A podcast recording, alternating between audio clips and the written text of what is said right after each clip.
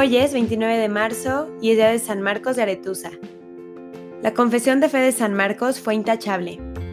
Durante el reinado del emperador Constantino, el obispo Marcos de Aretusa demolió un templo pagano y construyó una iglesia, convirtiendo a muchos a la fe cristiana.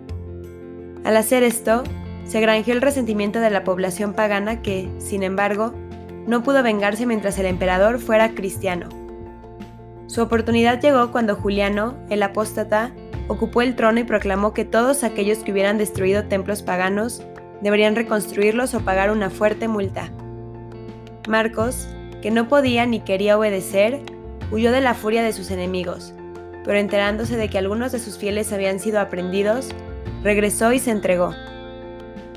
Marcos fue arrastrado por su cabello a lo largo de las calles, desnudado, azotado, arrojado en una sentina de la ciudad y después entregado para que lo punzaran y desollaran con agudos estiletes. Ataron sus piernas con correas tan apretadas que le cortaron la carne hasta el hueso y le arrancaron las orejas con pequeños cordeles.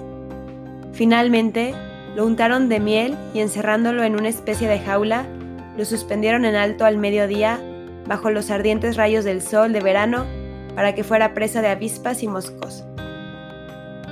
Conservó tanta calma en medio de sus sufrimientos que se mofó de sus verdugos por haberlo elevado más cerca del cielo mientras ellos se arrastraban sobre la tierra.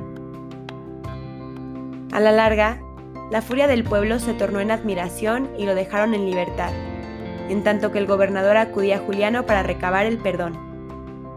Eventualmente, el emperador lo concedió, diciendo que no era un deseo dar mártires a los cristianos, Parece que los gobernadores paganos se dieron cuenta de que la crueldad que provocó tal heroísmo solamente fortaleció la causa cristiana e imploró a los perseguidores, el gobernador, que desistieran en su persecución.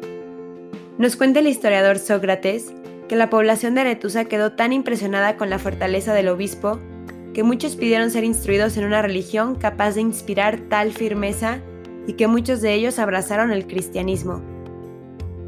San Marcos fue dejado en paz hasta el fin de su vida y murió durante el reinado de Joviano y el de Valente.